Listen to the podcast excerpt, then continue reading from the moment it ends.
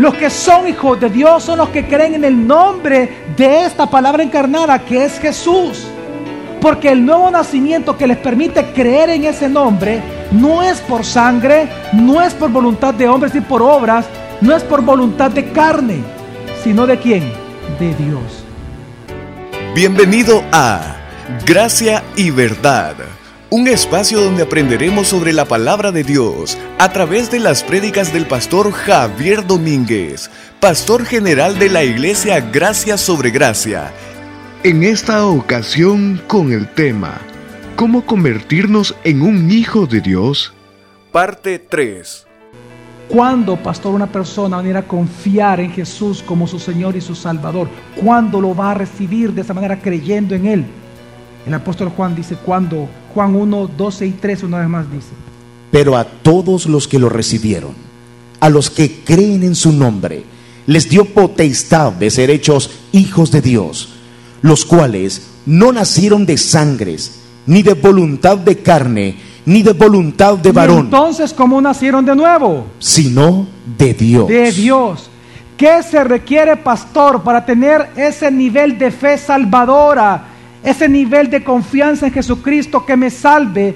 Lo que tú necesitas, como Jesús le dijo a Nicodemo, o sea, es necesario que nacer de nuevo. Tú que has rechazado a Cristo Jesús o que te ha valido en tu vida o que piensas que una religión te puede salvar. Lo que tú necesitas es nacer de nuevo. Pero ese nacimiento de nuevo no es de sangre, no es de voluntad de carne, no es de voluntad de varón. Es algo que solo Dios puede producir. El nuevo nacimiento es aquella impartición de vida. Por eso lo pone él ahí, porque está dando la luz de la vida. Es aquella impartición de vida que Dios hace internamente en cada persona cuando la llama salvación.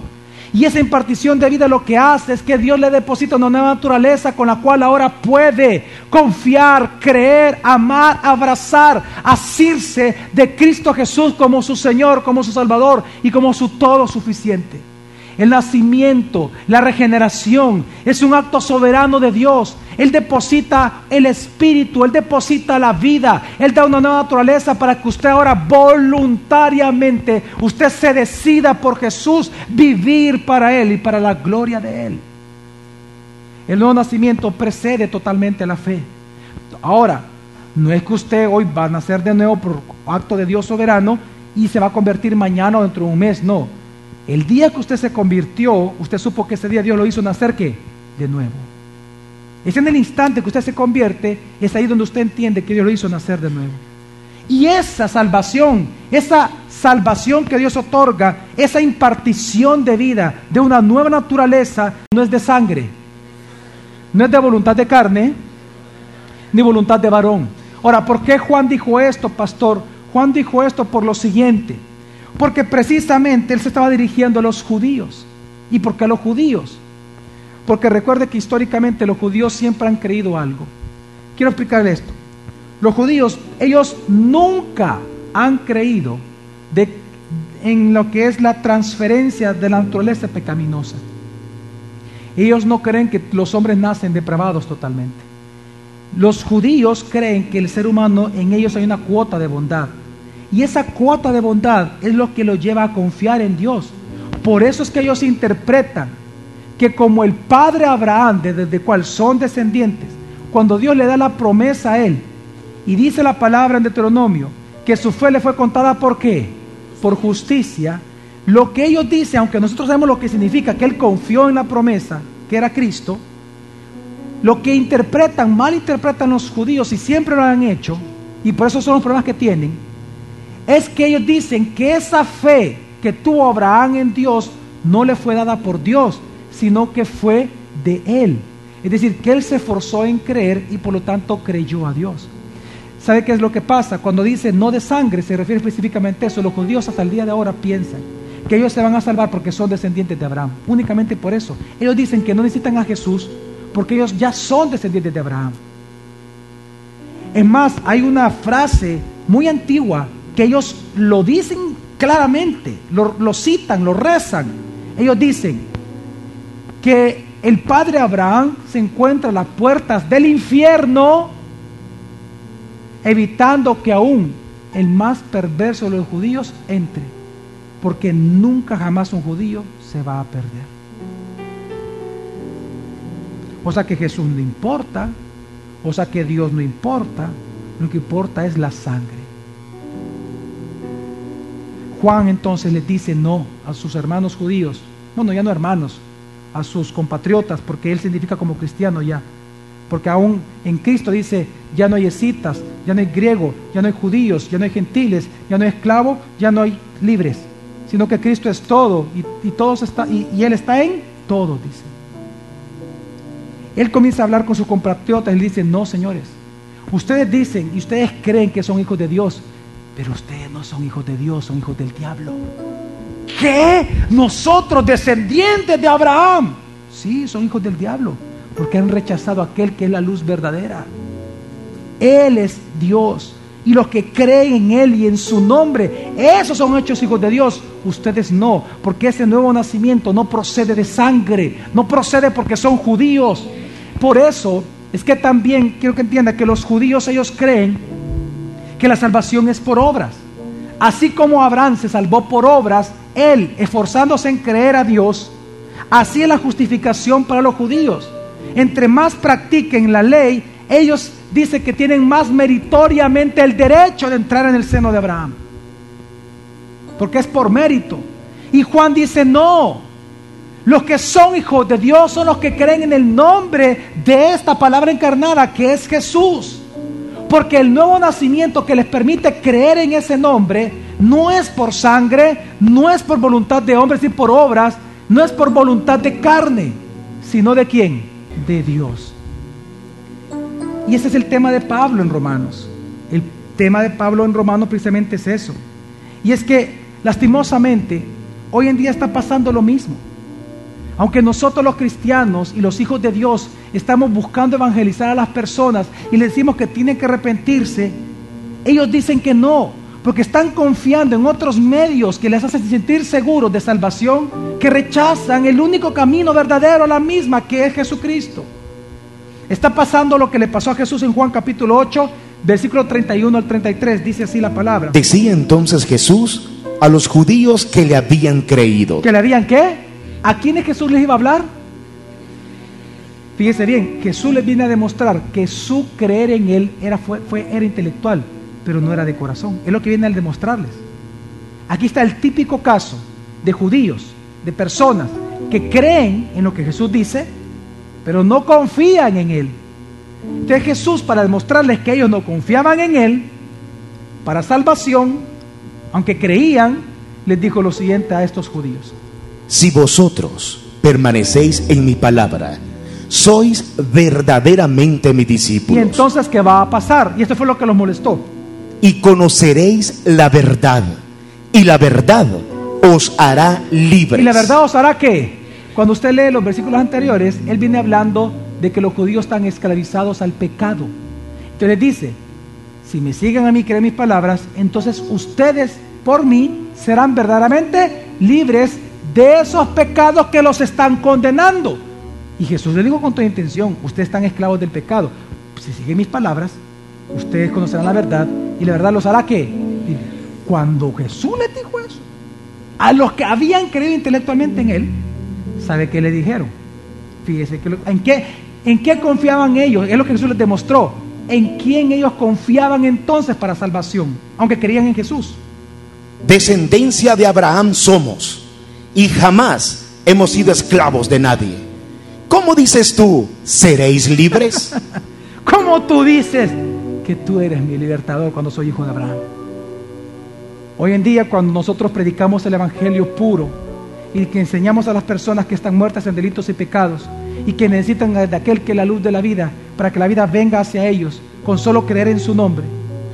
Hoy en día los católicos dicen, yo, si yo creo en Jesús, yo como, ¿Cómo tú, siendo pastor evangélico, cómo tú me piensas lavar mi cerebro cuando yo comulgo, cuando yo fui bautizado y tú ni siquiera comulgas? Tú eres el impío. Y lo único que uno está haciendo es diciéndoles, cree en Jesús y serás salvo. Cree en su nombre, confía en Él. ¿Cómo? Si yo comulgo. Yo rezo los rosarios tres veces al día como manda la Virgen María de Fátima. Yo voy a misa todos los días de mi vida por como lo dijo la Virgen de Fátima. Comulgo todos los días. Me confieso todos los días. No me vengas a decir que con solo creer en Jesús. ¿Se dan cuenta? La religión. Una vez más está pasando eso. O como cuando de repente viene, usted le dice a un evangélico, mira, tu vida está muy mal. Y has pasado años así. Tú lo que necesitas es arrepentirte delante de Dios. Capaz que tú te han engañado, capaz que tú piensas que eres hijo, pero no eres hijo. Y yo le aseguro que más de alguno le va a decir, yo, si yo ya recibí a Cristo como Señor Salvador, y lo único que eso demuestra es que él nunca ha sido hijo de Dios. Y eso está pasando hoy en día. Cuando usted evangeliza a un islamita, ¿qué le dice? Que yo necesito a Jesús. sí, mira, yo oro las cinco oraciones al día. Yo creo en el Corán, yo leo el Corán y creo en Alá. Y hago obras buenas. Son los cinco pilares del islamismo. Yo me voy a salvar. Tú no, porque no crees en Alá, porque no oras el Corán, porque tú no haces las oraciones tres veces, cinco veces al día. Lamentablemente, hoy en día, cuando nosotros predicamos el Evangelio, encontramos estas frases, encontramos estas cosas. Los moralistas dicen, ¿qué? Yo Jesús, si yo soy buen hombre, ¿cómo tú me dices que yo tengo pecado? Que necesito el perdón de pecados si yo no le hago daño a nadie, hombre. El nacer de nuevo para salvación eterna no es por voluntad humana, no lo produce una religión, aunque se moleste lo produce Dios. Amén. Entonces, ¿qué es lo único que usted tiene que hacer? Es confiar en la palabra, confiar en Jesús. Si la Biblia nos enseña que nacemos muertos, confiemos entonces que así es. Y si nos dice que entonces necesitamos a Cristo para salvación, confiemos que así es. Quiero terminar con una historia para entender todo lo que hemos hablado. El rey David tuvo un excelente amigo, el mejor amigo de su vida. ¿Su nombre cómo era? Jonatán. Jonatán, ¿de quién era hijo? De Saúl.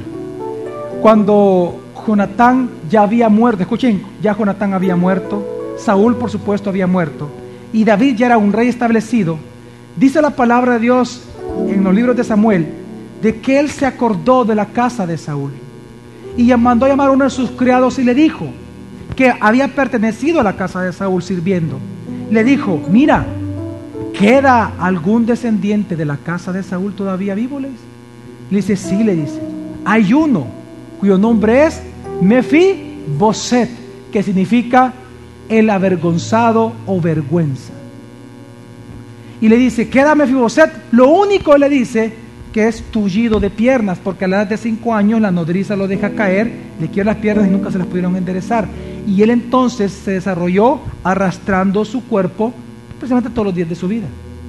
Cuando David se entera que había uno de la casa de Saúl vivo, entonces lo manda a llamar. Y entonces cuando llega él y le dice, Rey David, he aquí tu siervo, para que tú me mandaste a llamar. Y le dice, Mefiboset, quiero que sepas que a partir de ahora yo te voy a entregar a ti todas las tierras de tu padre, de tu abuelo, Saúl, todo lo que le pertenecía a él, a la casa de Saúl, hoy te las entrego a ti. Y más de más creo, mira, le dice, todas las propiedades que tenemos en el reino que eran de Saúl, traspásaselas a él. Todas las riquezas y herencias de Saúl, entrégaselas a él. Cuando él escucha eso, le pregunta, ¿quién soy yo, rey David, para que te fijes en un perro muerto como yo?